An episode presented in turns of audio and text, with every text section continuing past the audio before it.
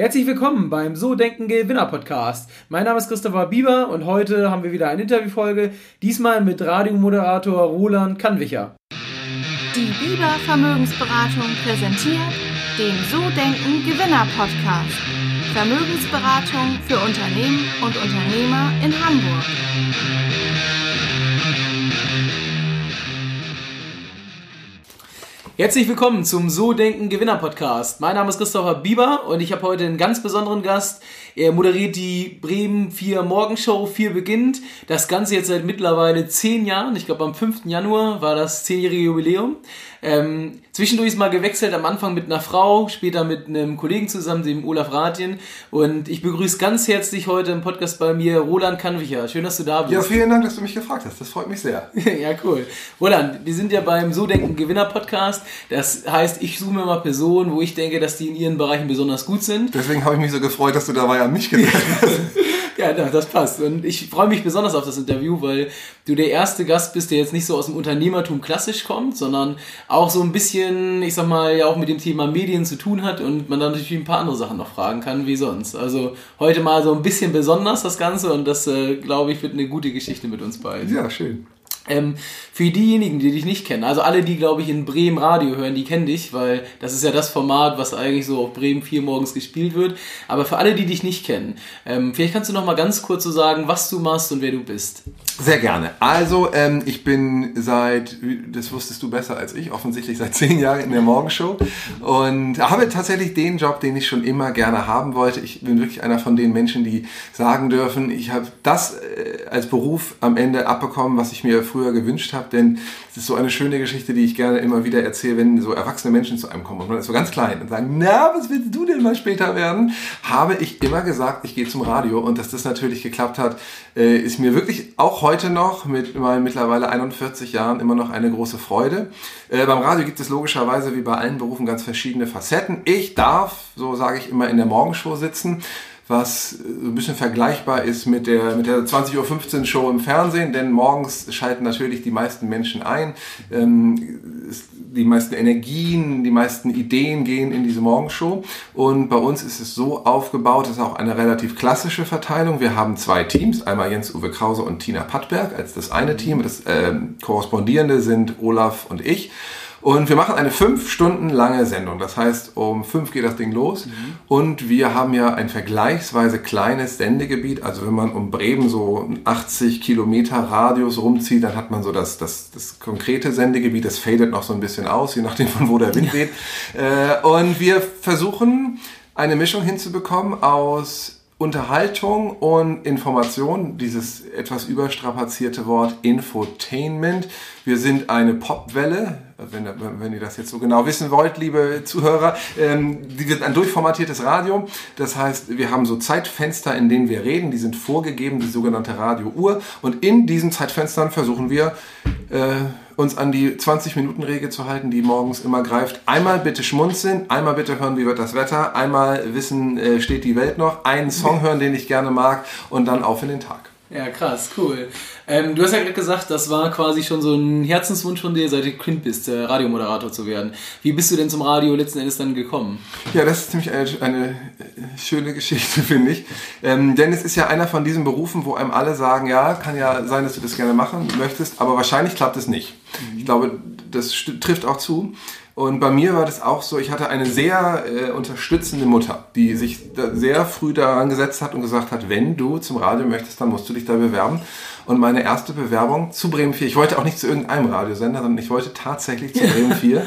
ähm, habe ich mit 14 gemacht und damals musste man das noch mit Kassetten machen. Da habe ich dann so eine Geschichte erzählt über mich und habe auf bei, bei meinem Kassettenrekorder auf Aufnahme gedrückt und dann habe ich ein Glas zerschmissen, weil ich dieses Klirrgeräusch haben wollte und habe also noch ganz echt analog geschnitten mit Stopp und Play und Stopp und Play und habe das hingeschickt und dann haben die gesagt, ja, äh, danke, aber wir nehmen mal keine 14-Jährigen, die noch nicht beim Radio waren. Und das habe ich immer wieder probiert. Ich habe immer wieder neue Bewerbungen hingeschickt. Irgendwann hatten wir dann plötzlich einen neuen Nachbar, der bei Radio Bremen zumindest war. Der Kollege Henry Vogt, der ist heute Sportchef bei Radio Bremen.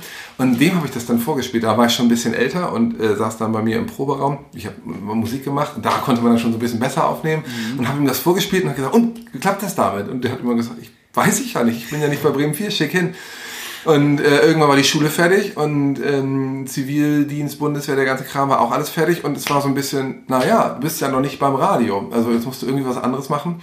Dann habe ich Praktika gemacht und eine Ausbildung als Werbekaufmann und war dann nach zwei Jahren fertig und dann kennt ja jeder diesen Moment, dann war es so, und jetzt? Und es war so, ich will immer noch zum Radio und äh, habe mich dann nochmal beworben und wie so oft muss dann irgendwie ja alles zusammenpassen, der richtige Moment, der richtige Zeitpunkt und der richtige Ort, weil damals der Bremer, das ist eine Stadtillustrierte gewesen, mhm. oder gibt es ja heute auch noch, je nachdem wer gerade zuhört, wenn es Menschen sind, die nicht aus Bremen kommen, also ein Stadtmagazin und Bremen 4 haben etwas gesucht, was man Szene-Scouts genannt hat. Mhm. Die wollten beide wieder jünger werden.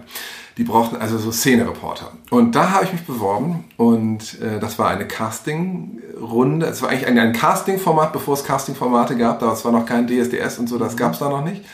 Und da musste man dann so verschiedene Sachen machen und verschiedene Stationen durchlaufen. Und am Ende war ich einer von drei Leuten, die da genommen worden sind als Szene-Scouts. Und das war der Moment, wo mir diese Tür geöffnet wurde in diese Bremen 4 Welt und wie so oft, ab da, das ist ja der erste, dieser erste mhm. Schritt, das ist ja immer der schwerste, wie kriege ich da meinen Fuß rein? Wie kriege ich überhaupt die Chance, den Leuten zu zeigen, dass ich was kann oder auch nichts, das müssen die dann ja entscheiden.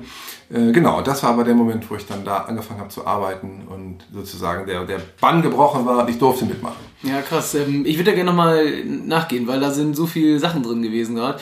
Ähm, zum einen, du hast ja seitdem du Kind warst, wolltest du das immer werden. Aber es gibt ja ganz viele Leute, die dir was werden wollen als Kind. Also Astronaut, Rennfahrer, was weiß ich. Aber bei dir ist es ja tatsächlich so, dass du bis so lange dran geblieben bist, bis du es dann warst. Warum? Was hat dich da angetrieben? Äh, ja, dieses Thema, warum werden Menschen etwas, was sie, was sie am Ende sind, das äh, beschäftigt mich tatsächlich schon ein paar Jahre. Äh, und ich habe jetzt gerade kürzlich angefangen, mich mit Stars und Prominenten darüber zu unterhalten. Und ich meine, das ist alles nicht wissenschaftlich überprüfbar, sondern das ist nur mein persönlicher Eindruck und mein Bauchgefühl und das, was ich erzählt bekommen habe, wenn man Leute, die etwas erreicht haben, was von außen betrachtet schwierig zu erreichen scheint, wenn die das geschafft haben, das sind immer, immer wenn man etwas so doll möchte, dass man sich nicht vorstellen kann, dass man etwas anderes macht dann klappt das meiner Erfahrung nach. Sei es beim Sport, sei es, dass man irgendein ein Musikinstrument lernt, sei es, dass man ein, ein Ziel erreichen möchte. Das kann ein privates oder ein berufliches sein. Ich habe immer das Gefühl, die Leute, die sich nicht vorstellen können, dass sie das nicht machen, bei denen klappt's. Und da zu sagen, es gibt einen festen Weg, der immer zum Erfolg wird, ist, weißt du ja selber, völliger Quatsch, das stimmt nicht. Mhm. Aber ich glaube, dieses, ich habe mich gerade letztens mit David Safi unterhalten, ein Bestseller-Autor aus Bremen, der seit Jahren Bücher schreibt wie Mises Karma oder Jesus liebt mich, jedes Jahr einen neuen Bestseller, einer der ganz wenigen deutschen Autoren, die es geschafft haben, einen Emmy zu gewinnen, also einen amerikanischen Fernsehpreis für eine Serie, der hat Berlin Berlin geschrieben. Und der hat äh, das ein, genau diesen Gedanken sehr treffend formuliert, dass er gesagt hat, als Kind habe ich gedacht, wenn ich das nicht mache, muss ich sterben. Und ich glaube, das ist ein Unterschied, ob ich denke, ich kann mir das ganz gut vorstellen, so später mal Bestseller-Autor zu werden, oder ob ich mir als, als, Musiker sage, ich kann mir das eigentlich ganz gut vorstellen, mal in den Top Ten zu sein, oder ob ich, ob nichts wichtiger für mich ist. Also auch andere Sachen, die vermeintlich erstmal gut klingen, auszuschlagen und zu sagen, ich will nicht den Job mit dem Firmenwagen und dem schönen Büro, weil ich will ja Autor werden. Mhm. Ist ein großer Unterschied zwischen, ich wollte zwar immer Autor werden, aber naja, jetzt habe ich ein geiles Auto. Ja, krass. Ah, das ist schon, also ich, ich finde es schon erstaunlich. Das habe ich ganz selten gehört, ehrlich gesagt, dass trotzdem jemand, der wirklich so als Kind das schon werden wollte, das dann auch tatsächlich geworden ist und das so lange durchgezogen hat. Also ganz, ganz selten. Ähm, deswegen würde ich da gerne nochmal wissen, was treibt dich an? Also ähm, du bist es ja jetzt und du machst das ja schon seit zehn Jahren. Also schon beim Radio bin ich ja noch viel länger. Da bin ich schon seit, also morgens schon seit zehn Jahren und beim Radio seit 18 oder so. Ja, okay. Und immer noch mit voller Leidenschaft. Man hört das ja, wenn man deine Sendung hört, immer noch mit Spaß, immer noch mit Freude. Du stehst jeden Morgen, wahrscheinlich, wenn es um fünf geht, um drei auf oder irgendwie. Ja, ein bisschen später, aber ja, es ist schon ja. in the middle of the night, um das mit Billy Joel zu sagen. Ja, und das ist ja, was treibt dich an? Also, warum willst du das unbedingt? Also, das, ich, da gibt es wirklich Unterschiede. Ähm, am Anfang weiß ich noch, das habe ich über Jahre gesagt, dass ich das, ich habe, das hat sich für mich nie nach, nach Arbeit angefühlt. Die ersten Jahre bei Bremen 4 habe ich immer allen erzählt, ich würde das sogar ohne Geld machen. Das, das war, ich fand das einfach, ich glaube, das kann man gar nicht so richtig erklären. Ich wollte das einfach so gerne. Das war nicht so, dass ich gedacht habe, auch von allen Jobs, den man, die man so machen könnte, würde ich wohl ganz gerne den machen, sondern von allem, was man machen konnte. Wollte ich am allerliebsten das machen. Als wir angefangen haben, diese Szene-Scout-Geschichte, wir sahen so bescheuert aus. Ich glaube, man kann es nicht mehr googeln, weil wir es mal haben löschen lassen. Wir haben so rote, knallenge Anzüge bekommen. Wir sahen total beknackt aus. Da war noch so äh, auf dem Brustbereich so ein See-Through-Element eingearbeitet. Mhm. Und so bin ich hier auf die ganzen Schickimicki-Veranstaltungen in Bremen gegangen. Das würde ich heute, ich würde mich zu Tode schämen. Das habe ich alles ausgeblendet, weil ich so stolz war, dass ich beim Radio war, was ja ganz viele Leute total schrecklich finden, so irgendwie vom Radio. Für mich war das das Allergrößte. Ähm, das war eine Anfangsmotivation, die in der Form sich natürlich verändert hat. So, ähm, das ist ja ein Job und wie jeder andere Job äh, gibt es Sachen, wo man sich ärgert. Es gibt Kollegen, mit denen kann man besser oder weniger gut oder so. Das ist ja alles ganz normal. Und was mich aber heute irgendwie dazu antreibt, mich da jeden Morgen irgendwie aus dem Bett zu quälen und dahin zu setzen, ist, dass ich das gut finde. Wenn ich äh, ich glaube, jeder hat ja mal so einen Moment, wenn man irgendetwas länger macht, dass man sich fragt, mache ich das eigentlich, warum mache ich das eigentlich noch? Mhm. Mache ich das nur, weil ich das schon immer gemacht habe oder mache ich das noch, weil ich das wirklich möchte? Und das hatte ich vor ein paar Jahren auch mal einen Moment, wo ich gedacht habe, oder ich mache mal was ganz anderes und habe mir dann über den Jahreswechsel zwei Wochen Zeit genommen für die Entscheidung und bin da rausgekommen und war ganz klar so, ich mache das, weil ich die Menschen, mit denen ich da morgens arbeite, gerne mag. Ich finde diesen Job gut. Ich, für mich ich sitze da äh, aktuell mit Olaf Rath hier, das ist einer meiner besten Freunde. Ähm, ich darf mit einem meiner besten Freunde zusammen fünf Stunden lang in einer Sendung sitzen, wo wir natürlich nicht anarchistisch machen können, was wir wollen, aber wir dürfen da schon unseren privaten und persönlichen Stempel draufsetzen. Äh, ich habe eine Redaktion im Rücken von Leuten, die gute Radiomenschen sind, die gute Ideen haben und ich darf hingehen und sagen, Leute, ich habe eine Idee. Wollen wir nicht mal das machen? Und dann sitzen da Leute zusammen, die hauptberuflich dafür da sind, diese Idee mit mir zu entwickeln und hinterher darf ich mich da hinsetzen und mit einer kindlichen Freude, vielleicht ist es ja mal Quatsch oder vielleicht ist es ja auch mal etwas Gutes, dass man sagt, mir reicht's jetzt so. Die Situation in Somalia, da möchte ich mich jetzt für stark machen und dann habe ich durch die, durch diesen Beruf die Möglichkeit, da irgendwie äh, Dinge ins Rollen zu bringen, die, die man sonst schwerer ins Rollen bringen kann. Das finde ich super. Hm, okay, cool. Ähm, was machst du denn, wenn du mal einen schlechten Tag hast, um dich zu motivieren? Also das hat ja jeder mal. Schlecht geschlafen, stressige Woche. Was, wie, du musst ja trotzdem jeden Tag da gut drauf sein in der Sendung. Ja, es hört ja zum Glück keiner zu, deswegen kann ich das erzählen. ähm, also ganz ohne, ohne, Flachs für die Menschen, die jetzt Bremen 4 vielleicht nicht so gut kennen, darauf legen wir sehr viel Wert, dass da Menschen authentisch sind. Und mhm. äh, dieses, dieses Stichwort Authentizität, das ist mittlerweile bei fast allen Radiosendern irgendwie angekommen. Ähm, bei uns war das immer das Herz und Seele. Deswegen war Bremen 4 immer so gut weil da eben nicht vorgespielt wird und wir eben nicht einen Zettel in die Hand gedrückt bekommen, wo genau draufsteht, jetzt sagst du bitte das. Ähm, dennoch ist es wahr, wer steht schon morgens gerne auf mit jemandem im Ohr, der sagt, heute ist ein Scheißtag, den Kacksong von Max Giesinger kann ich auch nicht mehr hören, außerdem regnet es die ganze Woche. Äh, in den Momenten, wo ich mal schlechte Laune habe, ähm, ist es ja eine äh, Teil dieses, dieses, dieses Berufs oder die Professionalität darin besteht ja auch mal, das beiseite zu räumen. Also ich kenne Leute, die äh, im Radio arbeiten, die sind am Tag der Beerdigung ihrer, ihrer Geschwister sind die morgens da aufgelaufen oder also man kann das irgendwie genauso wie man den Musikgeschmack abgibt, wenn man da reingeht in diese in dieses Studio, gibt man auch ein bisschen seine persönliche Befindlichkeit ab. Ich weiß das selber aus irgendwie, wenn man mal eine schwere Lebensphase hat, das gibt es ja auch mal, dass man nicht nur einen Tag hat, wo es einem mhm. schlecht geht, sondern wo alles in dir sagt, ich habe gerade keine gute Laune, ich will gerade gar nicht mhm. da sitzen und sagen, hey, ein neuer Tag dann mal, zwischen den Songs kann das mal sein oder zwischen den Moderationen, dass man da sitzt und sich kurz verliert in dunklen Gedanken, aber in dem Moment, wo man dann dieses Mikrofon wieder aufmacht, wir nennen das Rotlichtfieber, da gehen Lampen an, tatsächlich rote Lampen so on air und da switcht irgendwie was um und dann kann man mit einer gewissen Professionalität und einer gewissen ja, aufgesetzten Freundlichkeit, also ich kann meine, ich möchte mal so sagen, ich kann meine persönliche Befindlichkeit zurückstellen für den Moment, wo ich ins Mikrofon spreche.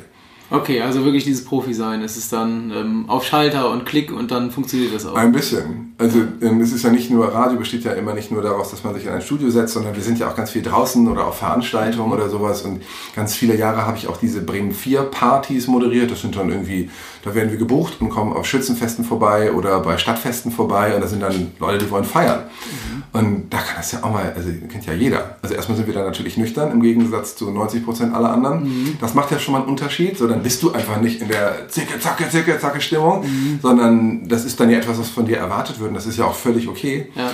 Und genauso wie du ja auch mal in ein Meeting gehst und denkst, eigentlich würde ich dieses Meeting jetzt lieber nicht machen und trotzdem da ja ein vernünftiges Meeting über die Bühne bringst, Äh, genauso sitzen wir dann da und verbringen eine vernünftige Sendung über die Bühne, wobei ich das wirklich stark finde. Ich kann das natürlich jetzt nicht vergleichen mit allen anderen Berufsgruppen dieser Welt, weil ich die anderen Berufe nicht so gut kenne.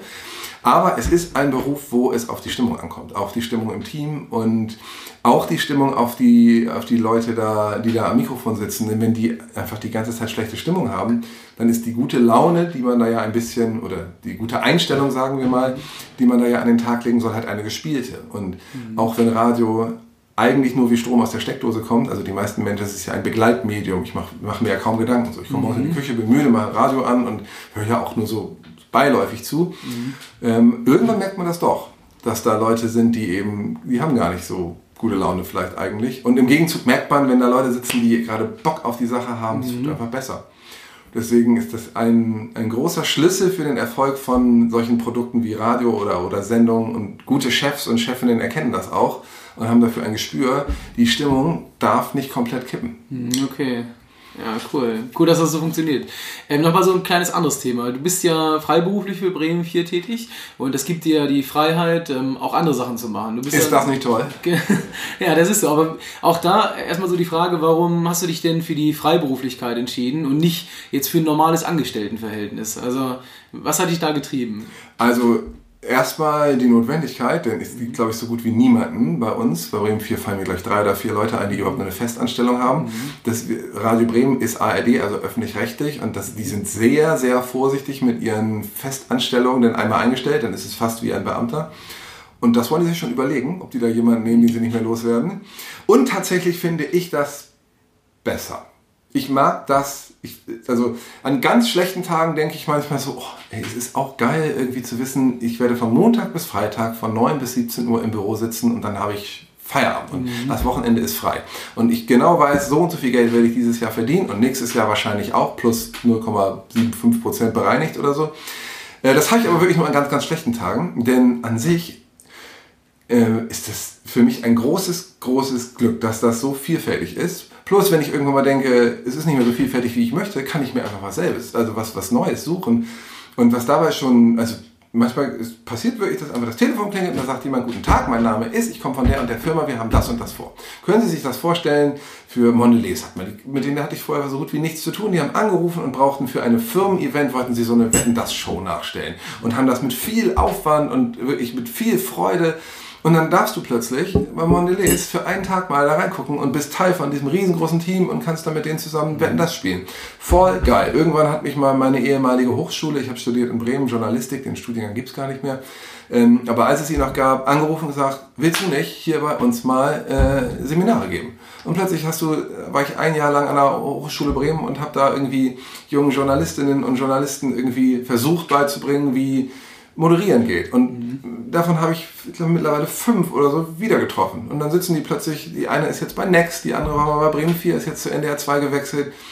Voll das große Glück. Ich darf mir selber Dinge überleben. Wenn ich denke, so, ich habe eine Idee für ein Projekt, dann kann ich dieses Projekt machen und kann irgendwo hingehen und sagen, wollen Sie mein Projekt kaufen oder mein Produkt? Und das finde ich ein großes Glück, dass ich selber da ein bisschen die Möglichkeiten habe, mir meinen Alltag so zu gestalten, dass es sich nie anfühlt wie ein Alltag. Und mhm. im Zweifel weiß ich aber, wenn mir nichts einfällt oder wenn keiner anruft, kann ich immer noch Brot und Suppe essen. Dafür reicht's. Ja, cool. Also schon dieses Unternehmertum steckt ja so ein Stück weit dahinter, hinter dieser freiberuflichen Tätigkeit. Also du könntest dir auch nicht vorstellen, jetzt ganz normal 9 to 5 äh, ganz normal zu arbeiten. Also du brauchst das schon ein Stück weit, auch diese Freiheit für dich. Ich weiß, für mich klingt das, das hört man ja so oft, diese Leute, ja. die immer sagen, oh, das kann ich mir überhaupt nicht vorstellen. Genau. Ich glaube, das könnte ich mir auch vorstellen. Aber wenn ich nicht muss, dann, dann lieber. Also was ja immer dabei, was, was man da ja immer gegen aufwiegen muss, ist die Sicherheit. So, das ist ja für viele ein Aspekt dabei. So. Und da habe ich einmal vor vielen, vielen Jahren, ich habe ein Radio Bremen Volontariat gemacht, also so eine Art Zusatzausbildung auf Studium und da waren dann auch mal irgendwann alle ganz aufgeregt. Wir werden nicht fest übernommen, wir müssen also freiberuflich. Also, oh, wir wissen nicht, wie viel. Und da hat unser, unser Ziehvater sozusagen, der Volontärsbeauftragte, irgendwann mit einem donnernden Ton, weil sich alle so in Rage geredet haben, gesagt, ey, ein bisschen mehr Optimismus bitte, Leute. Und das habe ich mir irgendwie zu Herzen genommen. Und ich finde, es gibt einen großen Unterschied zwischen dummer Blauäugigkeit und Optimismus. Also immer davon auszugehen, es wird schon so laufen wie letztes Jahr, ist bestimmt ein großer Fehler. Mhm. Es ist bestimmt ein großer Fehler, große Anschaffungen zu machen, weil man davon ausgeht, dass das schon bestimmt alles irgendwie klappen wird. Das meine ich nicht mit Optimismus. Aber ey, ein bisschen an sich zu glauben und irgendwann kriegt man ja auch ein Gefühl dafür, so ob man was kann und ähm, erst recht eben durch diese, diese freiberufliche Tätigkeit. So kann ja mal sein, dass irgendwie Kunden sagen, wir haben nicht mehr so viel Geld, wir zahlen nicht mehr für einen Moderator, der, wir machen das intern, so, kostet nichts, der Müller aus der Abrechnung, der ist immer so lustig auf Weihnachtszeit, der macht das ab jetzt. Ja. Äh, dann kann ich ja irgendwann immer noch mich aufschwingen und sagen, so, jetzt mache ich selber was, jetzt werde ich selber aktiv. Und das finde ich schön. Aber wenn mir irgendwann mal jemand sagt, so, wenn ich weiß, ich habe es durchgerechnet, zehn Jahre will ich jetzt noch arbeiten und danach, dann, dann, sagt jemand, du kannst jetzt hier zehn Jahre, wenn du willst, arbeiten und das reicht, dann würde ich doch, also dieses, dieses kategorische, ich kann mir das nicht vorstellen, klingt für mich immer so ein bisschen nach dieser aufgesetzten Freiheit. So, nein, ich gehöre nicht an einen Schreibtisch, so, kommt voll auf den Schreibtisch an, wo der steht. Hm, okay.